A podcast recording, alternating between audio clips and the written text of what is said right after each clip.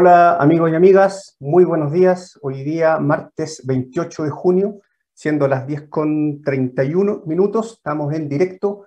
Muchas gracias por la atención en nuestro tercer programa la segunda temporada de Punto Conexión. Estamos hoy día también junto a Catherine Holk. Hola Catherine, ¿cómo estás?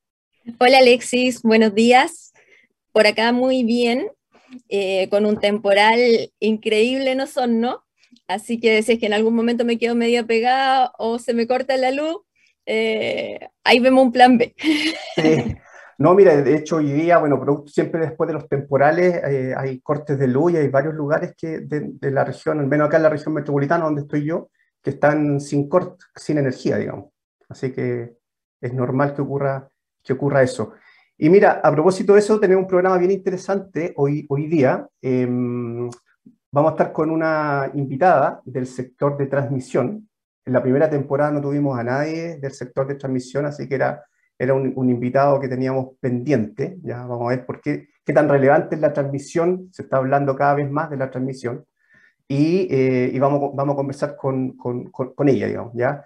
Em, además, también aprovechar, la semana pasada, Catherine, fue, eh, se conmemoró el Día Internacional de la Mujer Ingeniera, ¿ya? Así que también queremos también hacer un pequeño gesto, ¿ya? Un pequeño gesto y tendremos ahí en, la conversación, bueno, a usted, a, dos, a dos mujeres ingenieras. Así que em, eso, tenemos un programa muy entretenido, muy interesante. Espero que eh, nos sigan acompañando, nos sigan eh, apoyando en las redes sociales, Divox Radio, el hashtag punto conexión, estamos en Twitter, LinkedIn, transmitiendo el LinkedIn eh, en vivo ahora y también a través de, de, de las distintas plataformas. Así que eh, vamos con la primera pausa, Catherine, y volvemos con nuestra invitada del sector transmisión. Perfecto, Alex. ¿Quieres ser un protagonista?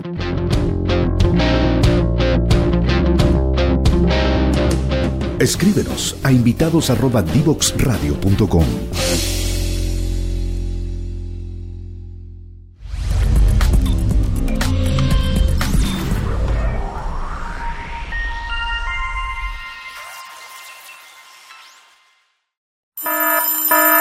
Ya comienza un nuevo programa en divoxradio.com. Bueno, estamos de vuelta en el primer bloque de conversaciones y de conversaciones como la habíamos adelantado y tenemos a nuestra invitada. Ella es Marcela Peña, ella es jefe de estudios tarifarios de Transelec. Bienvenida Marcela, muchas gracias por estar aquí con nosotros en Punto Conexión. Bienvenida Marcela, un gusto. Muchas gracias, un agrado estar aquí y feliz de que me hayan invitado, se los agradezco mucho. No, de qué gracias. a esto les sirva a las personas que escuchan, es lo importante.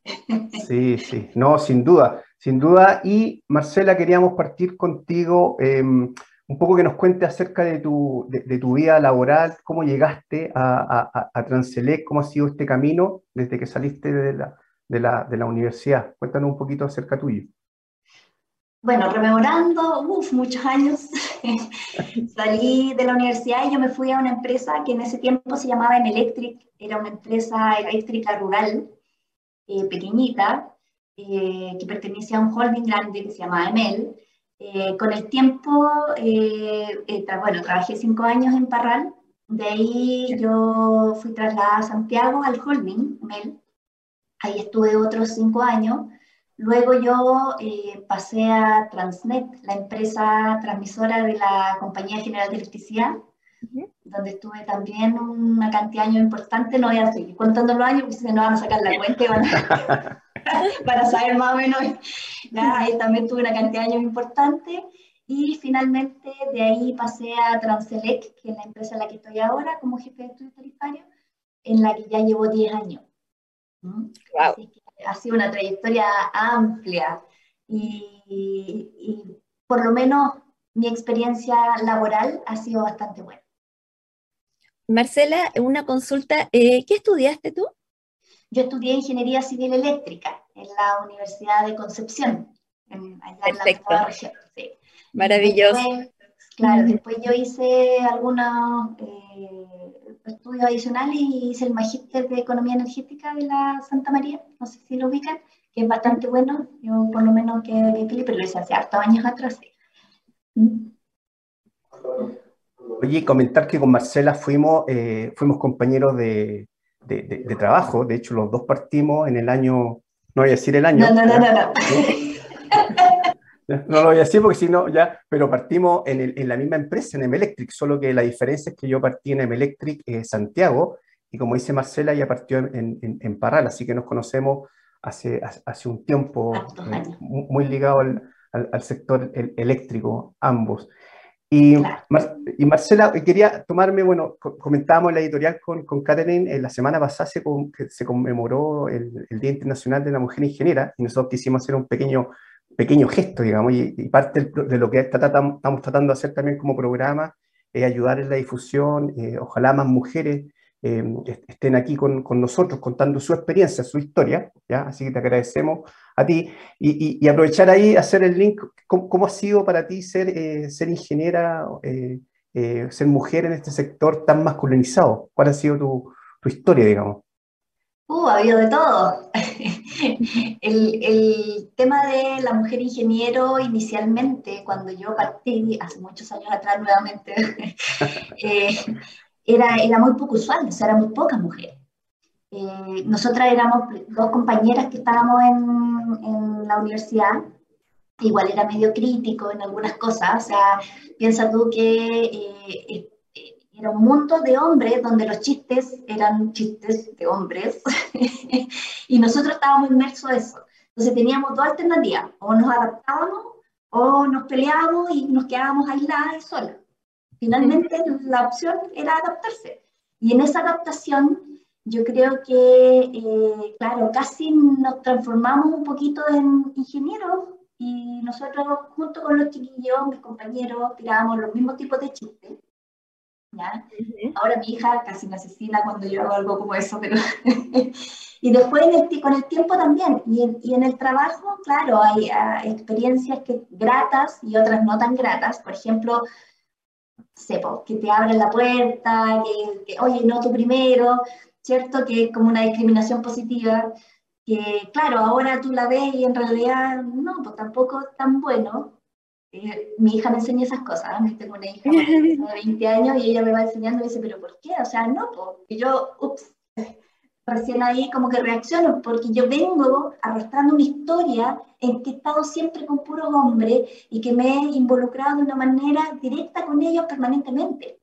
Entonces, para mí de repente es difícil visualizar que la cosa no está tan bien, ¿ya? Y, y ella me ha hecho ver mucho de esas cosas. Pero hay, como te digo, experiencias gratas como esas y hay otras que no son tan gratas en que, no sé, como anécdota, yo les cuento que cuando yo entré a trabajar, yo no podía usar pantalones. Las mujeres no podían usar pantalones. Y era una regla de la empresa. Entonces, claro, yo cuestioné un poco esa regla y decía, ¿por qué? No, no entiendo por qué. Finalmente eh, me mandaron, me llamaron a terreno y me dijeron, oye, a ver, la empresa tiene sus reglas, tú entraste a esta empresa bajo esas reglas y nada, o sea, tienes que asumir. Y en ese momento, claro. Oye, Marci, ¿tenías que ir a terreno con falda? Tenía, claro. O sea, las veces que yo en ese momento estaba trabajando como ingeniero de estudio y salía eh, poco a terreno, pero las veces que tenía que salir, eh, tenía que salir con falda. Entonces, claro, yo en algunas oportunidades me puse igual pantalón y fui, por eso te digo, ahí me, me, llamaron y me dijeron, oye, no, pues las reglas son reglas.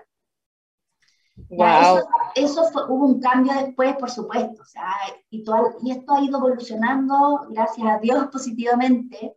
Hay, el tema de la equidad de género ahora es un tema que, se está tomando realmente en serio y se notan los cambios. Pero muchas de las niñas que ahora están y que ingresan, cuando yo les cuento este tipo de cosas, no me creen, o sea, es como, pero no, eso es absurdo y no estamos hablando del siglo pasado. Bueno, sí, estamos hablando del siglo no, no tanto, no tanto. Sí. Mira, yo me sentí súper identificada cuando comentaste el tema de que estabas con puros hombres de la universidad y había, era tal cual, o tú te adaptabas con ellos y le dabas duro el chiste cochino y la cuestión, o te quedabas aislada porque no podemos hablar temas de nosotros delante de ella. Entonces, Sí, o sea, me siento súper identificada con eso también, Marcia. Lo que sí, el tema de, de, He escuchado muchas anécdotas, pero el tema de no poder usar pantalones no, no lo había escuchado y hablando con muchas mujeres ingenieras, creo que casi como que podríamos escribir un libro de, increíble. la experiencia. Es increíble la cantidad de experiencias que uno vive en, el mundo eléctrico cuando está rodeada de tantos hombres. hay de todo, hay, hay, personas muy comprensivas y que son muy atentos y que entienden esto en realidad, y hay otras que hasta el día de hoy eh, no, no, no, entienden el tema y no les cuadra y no... Por ejemplo, eh, una de las cosas que siempre a mí como que me no sé si incomodado, pero que encuentro que, que es como un cambio que no debería ser es cuando estás en una reunión muy en confianza y están todos hablando y de repente alguien dice una grosería y dice, oye, pero no, pero no, ¿cómo dices esa grosería? Es una dama, es una dama. Entonces, el hecho de que en la reunión no puedan ser ellos mismos para mí es complicado porque significa que eh, no estás al mismo nivel de ellos o no te están poniendo a su mismo nivel. Y eso también es, fuerte cuando tú estás en este tipo de, de instancias, reuniones o situaciones. Sí, no sé si te ha pasado, hay un tema también un poco físico en lo que es la voz de la mujer. Muchas veces uno está en reunión con puros hombres y todos tienen un vozarrón muy potente. Entonces tú estás tratando de hablar y eh, ellos hablan fuerte y, y, no te escuchan y nadie te escucha. Entonces, ahí hay un tema de respeto que hay que fomentar mucho. Claro, claro, y sobre todo cuando uno tiene, yo, mi voz no me gusta nada, yo, no, yo cuando me escucho, por eso no sé si voy a ver este video después, mi voz es terrible, o sea, y es una voz muy suave, muy... Claro. Entonces, claro, efectivamente a mí me pasa que cuando estoy en reunión a veces, por lo que tú dices, tengo que levantar la voz, alzarla más de lo normal. Entonces también para un hombre, para los hombres es súper incómodo cuando una mujer te habla muy fuerte. Sí. Es fuerte para ellos que uno diga, oye, pero escúchame. Es como, oye, a ver, lo descoloca. ¿Mm? Pero hay lamentablemente a veces hay que hacerlo porque es la única forma de hacerte escuchar. Sí.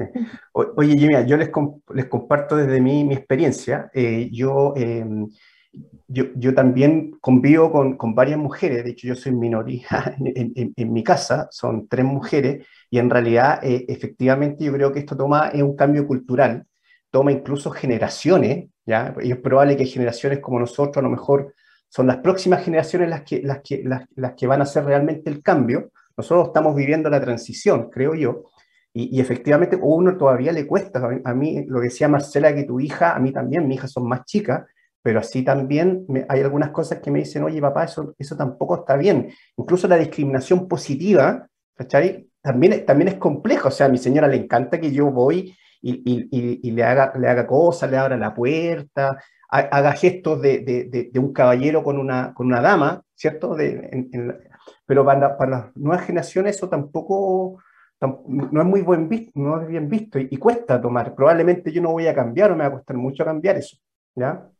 Son cambios culturales, así que... Efectivamente, eso es lo que le digo a mi hija, o sea, hija, tú tienes que entender que son, arrastramos mucha historia, entonces es muy difícil que nosotros cambiemos de un día para otro. Entonces, claro, y ahí ella me dice, no, sí, pero que igual tienes que empezar a, movilizarte, porque si tú te mantienes en esa de que de tu cambio histórico, qué sé yo, eh, vas a aceptar muchas cosas que no corresponden y eso afecta también a las generaciones futuras. Y claro, uno dice, chuta, en realidad Oye, pero, son muy despiertos. Pero yo me imagino que tu hija debe estar súper orgullosa de ti, por lo mismo que estamos hablando, o sea, te abriste camino en un en un terreno completamente de hombres, en una época compleja, entonces yo creo que tiene todas las razones para estar súper, súper orgullosa de ti. Eso espero, yo estoy muy orgullosa de ella también, de verdad, porque como les decía, o sea, el tema de las nuevas generaciones y la forma en que piensan, y la forma en que se manifiestan, la seguridad que tienen, pues es algo que uno hubiera deseado tener en sus tiempos, de todas maneras. Entonces, claro muy orgullosa de mi hija yo también. Mm. Marcela, ¿y tú has notado en el último tiempo, por ejemplo, en las últimas empresas, en las últimas actividades, entiendo que tú también haces clases, digamos, ¿notas que efectivamente hay, hay avances en, en, al menos en nuestra, nuestra industria? Sí, sí, en general, a ver, yo creo que ahora hay muchas más mujeres ingenieras, no lo suficiente, yo creo que faltan, hay que motivarlas más, mucho más. ¿ya? Eh, eh, la mujer es como más perfeccionista y busca que, pucha, no, es que yo no me la voy a poder, es que yo, no, tengo, ay, que si no, como que ella misma se va poniendo obstáculos. Y hay que decirle, oye, no, si quieres, puedes, somos capaces, o sea, lo hemos demostrado. Y hay muchas mujeres en energía que son impresionantes. O sea, eh, tuvimos una reunión hace poco, eran cuántas, eh, cerca de 60 mujeres que se reunieron, fue maravilloso, yo quedé impresionada de la cantidad de mujeres y las conversaciones que se tenían de alto nivel, o sea, era increíble, realmente increíble. Y eso es lo que hay que transmitirle a las niñas, o sea, yo creo que las niñas, ese tema de inseguridad eh, hay que sacárselo de la cabeza. Y, bueno, yo creo que se ha trabajado en eso. En el tema de las clases que yo hago en el, diplomado de la USACH, ahí eh, inicialmente eran puros hombres casi siempre, ¿ya? Y ahora están empezando a asistir mujeres, pero igual falta, o sea, estamos hablando de un 70-30, 70%, hombres, 30% mujeres, ¿ya? O sea, no estamos cerca del 50 en ningún caso. Entonces, eh, falta motivación, falta darle seguridad, eh, pero yo siento que se está trabajando harto en eso. Acá en la empresa que yo trabajo eh, hay muchos, muchos temas relacionados con la equidad, tanto de género, con la inclusión y todo ese tipo de cosas. ¿ya? Entonces, eh, y yo siento que toda la empresa y toda la industria está tratando de promover ese tipo de cosas. Yo espero que en el corto plazo se noten cambios significativos. Falta un poquito, pero yo creo que para allá vamos, de todas maneras.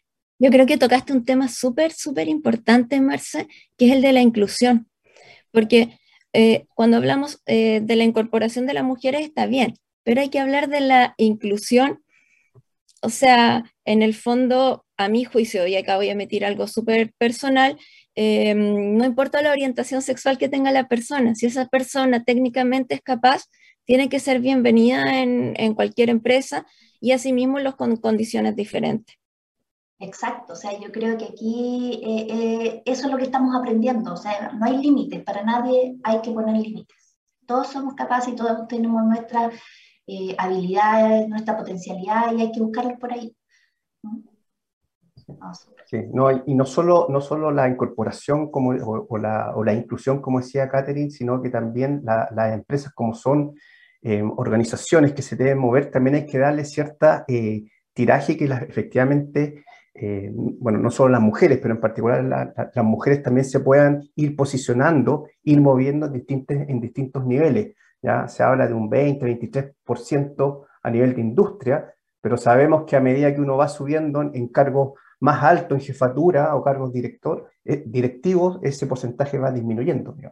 Claro, no, de todas maneras, pero ahí hay dos efectos, creo yo. ¿ah? Un efecto es eh, lo que estamos mencionando, que todavía estamos muy, masculinizados, todo este tema de, los grandes cargos, porque históricamente ha sido así, ¿cierto? Se ha arrastrado. Y lo otro es que lo que yo les mencionaba adelante, a veces hay cargos importantes en que la mujer no postula porque no siente que está en el 100% y se lo sabe todo y es perfecto ese cargo. Y por eso no postula. El hombre postula con el 50% del conocimiento y todo, y él postula igual, a ese total, ¿ya? ¿Cierto? Y la mujer no, tiene que estar. Entonces, eso nos falta, nos falta confianza, nos falta seguridad, nos falta creernos el cuento. Y, y, es, fuerte porque, porque claro, eh, uno puede transmitir, de repente, por ejemplo, no sé, eh, vas a un tema, yo, lo, que les mencionaba este, o sea, si tú me hablas de mi tema, yo Ah, me suelto y te digo, y, te disparo todo lo que tú quieras. Pero cuando voy a, a, otro tema, primero me tengo que preparar y tengo que asegurarme que me la sé toda y me la estudio y la analizo. Chuta, y a veces, claro, ese tipo de temas te limitan un poco. Y ahí es donde tenemos que reforzarnos como mujeres. Oye, la mujer líder y el líder en general, hombre líder, líder que sea, no se lo sabe todo, no es perfecto, no existe la persona perfecta que se la sabe toda pero lo importante es que tenga opinión, que sea claro en la forma de expresar y que entienda las cosas que va a hacer. Y ahí es donde fallamos de repente, pues, como les decía, somos demasiado rigurosas y nos castigamos mucho las mujeres.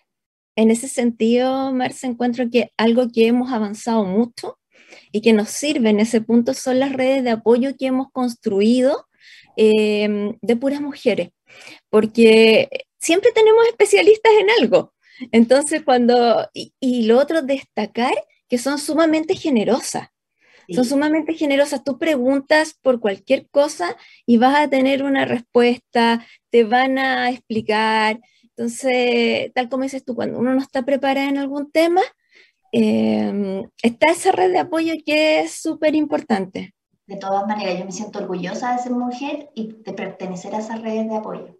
Y hay que fomentarla hay que fomentarla, seguir incorporando mujeres, sobre todo las mujeres más jóvenes. Y bueno, y las viejitas también valemos. Sí, Yo creo también. sí, excelente. Sí. Oye, eh, Marcela, muchas gracias por este primer bloque. Se nos fue el tiempo oh. volando. Vamos a ir a la segunda eh, pausa comercial y vamos a volver en el, tercer bloque, ya vamos a entrar un poco de lleno a un, tecnicismo y un poco entrar ya al tema de transmisión, ¿ya? que es también importante, tal como vimos este, este, este primer bloque, que queríamos conocerte un poquito más tu historia, digamos, como, como, como, Marcela, y, en, el tercer bloque ahí vamos a ir al, al tema más técnico. Así que vamos a una pausa y volvemos con Marcela Peña, que es jefe de estudios tarifarios de empresa Transelec. Adelante. Te invitamos a conocer el destacado rol central de la educación técnica profesional en Chile, sus innovaciones, desarrollos y el importante impacto que genera en las personas y los territorios. Cada jueves, 17 horas, junto a Elizabeth Zapata, solo en divoxradio.com.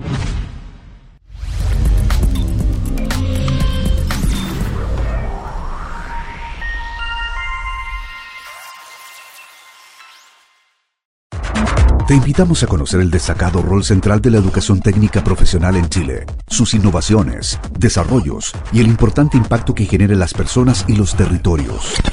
Cada jueves, 17 horas, junto a Elizabeth Zapata, solo en divoxradio.com. Y ya estamos de vuelta, se nos pasó volando el primer bloque, estuvo muy entretenido. Y ahora vamos a entrar un poco más a los temas técnicos eh, aprovechándonos un poco del conocimiento que tiene Marcela. Y queremos tratar un tema súper relevante que es la transmisión.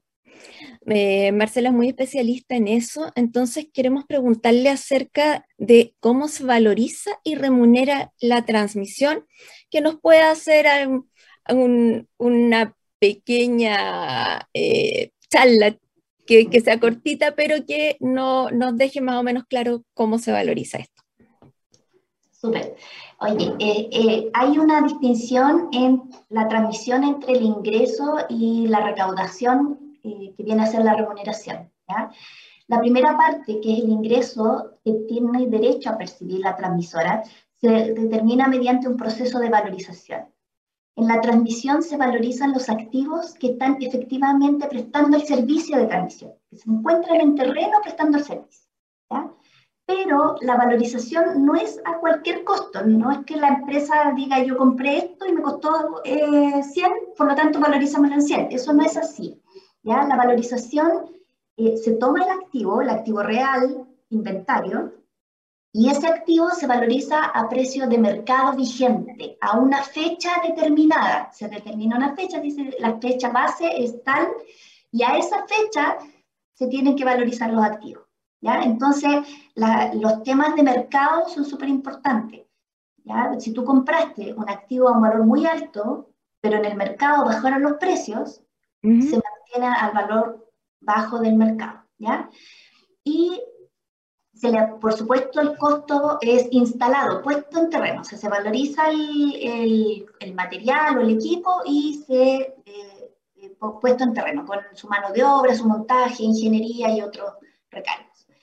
Y por otro lado, se valoriza una empresa que administra, mantiene y opera esos activos. Y esa empresa tiene que prestar el servicio para todo el activo que existe, ya sea en nacional, recuerden, no, recuerden porque no lo hemos mencionado, pero hay activos nacionales, zonales y dedicados, y o en zonales. ¿ya?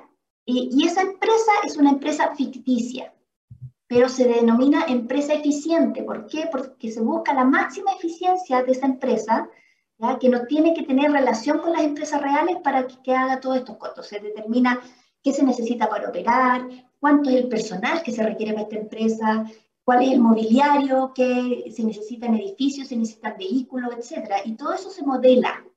¿ya? Con toda esta modelación y los precios, se determina el valor del activo puesto en terreno y lo que cuesta operar y mantener, lo que le llamamos eh, anualidad del valor de inversión, por un lado, ¿cierto? Por lo que la primera parte que mencionaba, y después el costo de operación, mantenimiento de administración. Y ahora se agrega un tercer concepto, que es el ajuste por efecto impuesto a la renta, que es porque el cálculo de la, de la tasa de, de, anualización de la valorización de los activos se hace a una tasa después de impuesto. Entonces, para hacer los cálculos antes de impuestos, se hace este ajuste que les estaba mencionando acá. Con eso se determina el valor anual de transmisión por tramo, ¿ya? que es la forma en que se valorizan los activos. ¿ya? Disculpa, Marcela, un, un, comentario ahí. Esta valorización la, se hace un proceso, es un proceso que se hace, eh, lo hace una entidad eh, liderada por la Comisión Nacional de Entidad, es una actividad regulada, ¿cierto? Exactamente, esto regulado. es regulado. Esto es, nosotros somos altamente regulados, somos un monopolio natural, por lo tanto la regulación es altísima. Y esa regulación eh, hace que estas valorizaciones sean lideradas por la Comisión Nacional de Energía, quien contrata un estudio eh, internacional o nacional y lo contratan eh, tanto para nacional como para zonal, ¿cierto? La transmisión nacional y la, transmisión zonal. Y este, este estudio, la contraparte del consultor que desarrolla este estudio es la Comisión Nacional de Energía. Y además hay un comité supervisor que está conformado con representantes de las distintas instancias, clientes eh, libres, eh, la Comisión Nacional de Energía, el Ministerio, el coordinador, las empresas nacionales y las empresas de transmisión solar. Y este comité también supervisa que el consultor cumpla con las bases eh, que con que se desarrollan este estudio, las bases, el, marco normativo en el fondo que eh, está diseñado para el desarrollo de este estudio. Y esto se hace cada cuatro años, cada cuatro años se hacen estos estudios. Y con eso se determina el valor, el ingreso que tiene derecho a percibir la empresa de transmisión. ¿ya?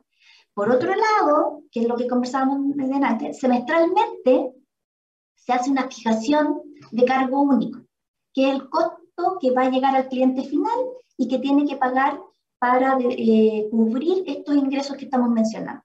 Y ese costo se calcula de manera bien simplificada, eh, tomando este valor, ¿cierto?, que estaba mencionando yo, con la indexación que corresponda, y se divide por la demanda que corresponda, la demanda estimada, y con eso se hace el, el cálculo de la tarifa que se va a aplicar. ¿Mm? Ya, perfecto. Y es el que llega al cliente final. Y ese es el que llega al cliente final. Ya, clarísimo. Clarísimo, muy buena explicación. Con respecto a eso, Marce, yo te quería hacer una consulta y es respecto a la calificación de las instalaciones, porque tú mencionaste las instalaciones nacionales y zonales dentro de esta tarificación y también tenemos las instalaciones dedicadas.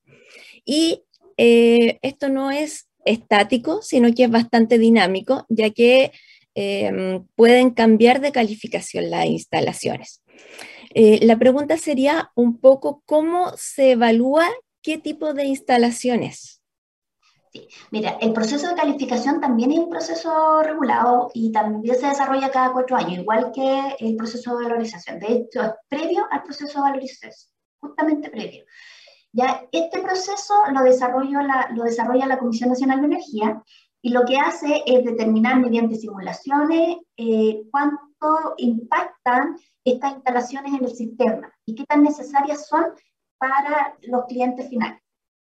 En todo ese análisis, eh, eh, simulaciones y modelaciones, ellos determinan cuáles son las instalaciones que pertenecen a cada segmento. Instalaciones nacionales, ¿cierto? Instalaciones zonales y las instalaciones dedicadas. Las nacionales y zonales son reguladas, 100% reguladas, y la remuneración se recibe a través de la tarifa que yo les mencionaba que va al cliente final. Las instalaciones dedicadas son instalaciones que son de, eh, eh, no reguladas, por decir una manera, pero que su remuneración es eh, a través de contratos bilaterales con clientes libres o con generadores, dependiendo de quién utiliza esta instalación. ¿Ya? Ahora, en el proceso de calificación, lo que al determinar estas instalaciones, eh, tú definen cuáles son, cuáles pertenecen a cada segmento y puede pasar que alguna instalación dedicada, por ejemplo, pase regulada, ¿cierto? Y ahí la paga el cliente eh, regulado. Pero puede pasar lo contrario, que es súper complejo tanto para los clientes como para la empresa, y una instalación regulada pase a, ser dedicada. Y en ese caso, sucede que eh, la empresa de transmisión va a tener que ir a buscar a quienes usan esas líneas para hacer el cobro del, del peaje correspondiente. Entonces, aquí estamos hablando de, por ejemplo, que queremos promover las energías renovables no convencionales y sucede que a veces la línea la utiliza un generador renovable no convencional y va a tener que pagar todo eso. Y ahí le genera una complicación enorme, a veces incluso podrían llegar a, a quebrar en algunos casos, y eh, porque, por el cambio de calificación de esta línea. Entonces, el impacto que puede tener la calificación es muy relevante sobre lo que estamos tratando de promocionar, es la incorporación de las energías renovables no convencionales, por ejemplo. ¿Mm? Exacto, sí, sí, clarísima tu respuesta. Eh, Marcela, y, tomando tu último comentario, me parece un poco evidente, pero, pero ¿por qué es tan importante eh, para, para, el sector eléctrico, para, para la generación? incluso para la señora Juanita, ¿por qué podría ser tan importante el, la transmisión? La transmisión ¿Por qué, se habla tanto? ¿Por qué se habla tanto de transmisión hoy en día? La transmisión es fundamental, es fundamental todo, para todo lo que se está dando en, en el sistema eléctrico, en el mercado de la energía. La transmisión es la que lleva la generación al consumo, ¿cierto? O sea, toda esta generación renovable no convencional que está en el norte, la podemos llevar al sur. Y podemos bajar los precios por todo este esquema de transmisión. O sea, en, general, eh, la, la, transmisión eh, tiende a eh, ¿cómo se facilitar el traspaso de energía. El tema de la descarbonización, por ejemplo, es un habilitante para este tema. Y, por supuesto, para la transición energética. O sea, todo este tema de las energías renovables no convencionales que le estaba mencionando recién, que queremos fomentar, necesitan una transmisión robusta, necesitan para poder llegar al cliente final de buena manera. Entonces, la transmisión se ha, transformado en el eje para que todo esto funcione.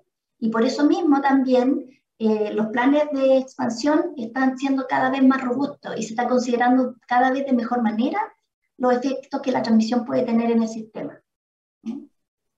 ¿Y han habido cambios en el último tiempo, a, tu juicio, relevantes en la transmisión? Porque yo entiendo que ahora la transmisión es mucho más planificada, centralizada. ¿Qué ventaja tiene eso frente a como era antes? De todas maneras, recuerden que hace mucho tiempo atrás, antes que se publicara la ley 20.936, incluso antes de la ley del 2004, ¿cierto? La 1940, que era creo el número, la ley corta uno, eh, ahí la planificación eh, se hacía en los mismos estudios, en los estudios de valorización donde se determinan los ingresos, ahí se hacía la planificación para el caso del sistema nacional. Y en el caso del sistema zonal era algo solo indicativo, no vinculante, y en realidad el transmisor zonal podía hacer las inversiones, su plan de inversión como él quisiera. ¿ya? Nadie le exigía nada, simplemente se decía, oye, te vamos a pagar por, por, porque tú tengas el sistema bien, bajo este esquema eficiente de inversión nosotros vamos a determinar cuánto tú puedes percibir, pero si, que, si se hacen o no se hacen las horas no, no, no estaba escrito, no, no era una obligación. Entonces todo eso fue cambiando con el tiempo. ¿Por qué? Porque se notó que en realidad no se estaban haciendo las inversiones necesarias nos estaba dando este, y nos estaba dando un nivel de competencia en la transmisión tampoco que generar este, este, esquema de eficiencia. Y al meter este sistema de plan de expansión, donde ya las licitaciones son centralizadas, donde el plan en general se determina de forma centralizada, se empezó a ver eh, un crecimiento del sistema de transmisión eh, sistémico, global y, y que apuntaba a la eficiencia de todo el sistema de transmisión, no solamente a puntos particulares de la empresa. ¿ya? Y, eso también se da por el tema de la seguridad, o sea, no es llegar a invertir, recuerden que acá son altos montos de inversión, largos tiempos, entonces poner lucas para hacer una tremenda inversión que te va recién, en siete años más o en cinco años más, te va recién a dar los retornos, no es trivial, o sea, no te arriesgas y cuando después se valorizaba esa inversión en los procesos de valorización terminaba el 70, 60% de lo que tú realmente habías invertido, a pesar de que fuiste muy eficiente, pero dada la forma en que se valorizaba, se generaba eso, entonces había un desincentivo un poco. ¿ya? Y ahora con todo esto, los nuevos esquemas de planificación centralizada yo creo que apuntan claramente a optimizar el, sistema de transmisión y hacer las inversiones que corresponden en los tiempos que corresponden, de buena manera. y, los tiempos, así todo lo que uno escucha o lee también, es que eh, siempre la realidad supera a la, planificación o los cambios normativos. O sea, el, boom de la energía renovable y la inyección en ciertas zonas que sabemos que hay vertimiento o hay desacople, eh, así todo le pone un, le, pone un estrés a, que efectivamente estas inversiones, como bien dices tú, eh, son de largo plazo. estamos, estamos justos, digamos, o incluso algunas cosas, algunos dicen que estamos un poco atrasados, digamos. Claro, lo que pasa es que hay muchas cosas que, que, son inesperadas y efectivamente, como tú dices, las inversiones acá son de largo plazo. Entonces tú puedes, eh, planificaste, hiciste todo y aparece algo, la sequía, qué sé yo, o, o, este boom que tuvo la energía solar en el norte de un, casi en pocos años, el parque solar aumentó significativamente. Entonces, todo ese tipo de cambios, que son un poco más rápidos, que lo que la transmisión se movía, eh, generaban estos, estos problemas. Y ahí, por, supuesto, aparecieron algunos desacoples, algunos problemas de congestión, ¿ya? pero eso eh, lo está tomando la autoridad, lo están revisando y están tratando de hacer los planes que corresponden para mejorarlo. Pero efectivamente, como tú dices, eh, aquí hay un tema que tiene, tiene que ser previsor, o sea, hay que anticiparse. Y no es fácil, no es trivial sobre todo cuando tú te anticipas y tienes que hacer una inversión que, tiene un alto monto y va a tener alto tiempo, ¿cierto? Y, y, todavía no estás seguro de lo que se viene, defender eso cuesta, cuesta. Pero lamentablemente hay que hacerlo porque tenemos que anticiparnos, si no llegar tarde con la transmisión significa que no vas a poder incorporar eh, potenciales de energía renovable que son fundamentales y muy importantes. Bueno, y los escenarios se han puesto bastante cuesta arriba porque han pasado muchas cosas en el mundo que, que nadie tenía la bola de cristal como para, para decir, oye, esto se, se venía entre, entre el estallido social, la pandemia, la guerra. Entonces, eh, todo este mundo es un mundo nuevo en el fondo, está cambiando completamente. Entonces, el tema de, de hacer inversiones a largo plazo, igual antes era era quizás un poco más, tú tenías más certeza al futuro, pero ahora ya, ya no sabemos claramente qué va a pasar más adelante. Sí, efectivamente, efectivamente, todos estos cambios, eh, eh, eh planificarlos con antelación es casi imposible. ¿sí? Imposible, sí. claro, justamente. Muy, muy, muy complejo y, y, bueno, es un sector, eh, como decías tú, habilitante, es catalizador eh, poco se habla, digamos, poco se habla de, de, transmisión. Se desconoce el mundo de la transmisión, se desconoce la importancia del mundo de la transmisión. ¿Mm? Y... Yo creo que muchas veces, disculpa Marcela, se, se conoce más o se habla más cuando se requiere o cuando empiezan a haber problemas. Claro. puede ser lo que está pasando ahora, que efectivamente se dan cuenta de que se necesita ciertas zonas robustecer, ya darle más, pero, pero, pero siempre ha sido importante el problema que no, no, se habla mucho, digamos, ¿ya? Y hay poca educación, también lo hemos hablado con Catherine, a nivel final, muchas veces uno dice ya, pero a la señora Juanita tampoco le interesa, ¿cierto? Le interesa pagar la, una cuenta justa, ojalá lo más baja posible, y poco le interesa lo que está pagando ahí, pero, pero también es, labor nuestra también de, de, educar y decir que en realidad, como decía Catherine también en un programa, lo que paga el cliente final es una, una cuenta de distribución, a la empresa distribuidora, pero es una parte de la empresa distribuidora, ¿cierto? La empresa distribuidora tiene que traspasar esto agua arriba o a la cadena y, y en esa cadena está transmisión, probablemente entre un 10%, más o menos, ¿cierto? Un 10% de la cuenta que pagamos todos los, todos los meses corresponde a este sector, que como explicaba Marcela, ahí se, se remunera, ¿ya? Eh, y, el resto, 30, 20, 20, 30 en distribución y el resto queda en, generación. Efectivamente, sí. Yo creo que eso también es un tema importante. Acá son grandes inversiones, altos montos, pero el peso que tiene finalmente no es tan alto para la importancia y la relevancia que tiene este segmento.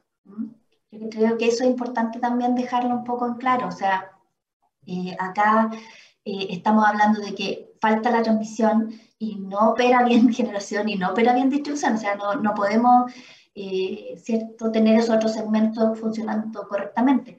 no obstante, el peso que tiene esta sobre el cliente, el, costo del cliente final es, bajo.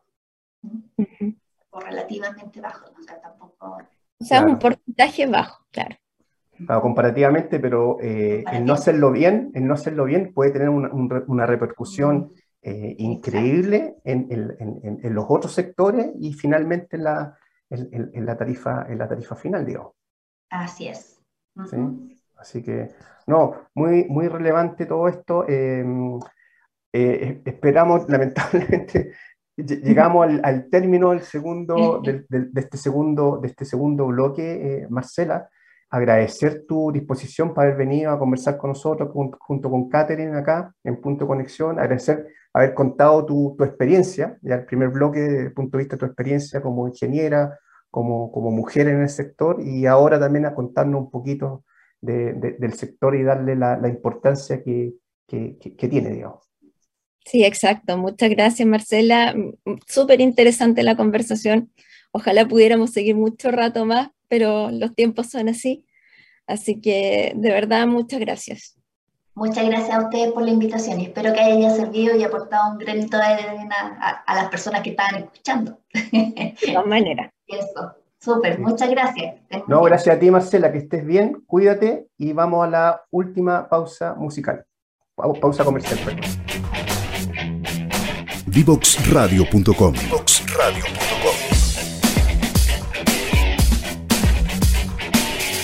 Conversaciones que simplifican lo complejo.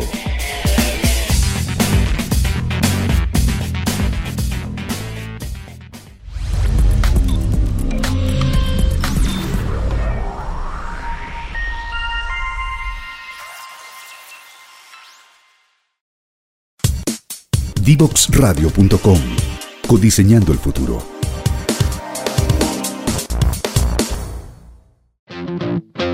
¿Quieres ser un protagonista?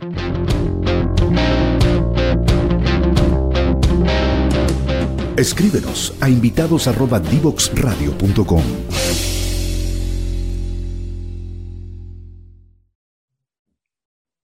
Bueno, se nos hizo súper corto el tiempo conversando con Marcela. Una vez más le agradecemos mucho, muy claras toda su explicación. Eh, me quedo con varios temas que, generalmente eh, la gente no conoce mucho y que mm, es importante ir indagando un poco más para conocer un poco más de la transmisión que a mi juicio eh, en todo este tema de, de la transición energética se habla mucho de la transmisión, pero se menciona, sin embargo, no se va al detalle de cómo se remunera, cómo se califica. Entonces, es importante cuando mencionamos la transmisión saber de qué estamos hablando. Por tu parte, Alexis, eh, ¿qué opinas? Sí, no, poco, de hecho nosotros, como comenté en la editorial, teníamos un, un, éramos un hecho concreto, no teníamos ningún invitado de, de, transmisión, era, era un pendiente. Eh, siempre es más fácil hablar de la generación, ya que está mucho más dinámica, hemos hablado mucho de generación, muy importante los avances que hemos tenido en, licitación de suministro, en incorporación de nuevas energías en el último tiempo, eh, y, se sigue hablando de eso.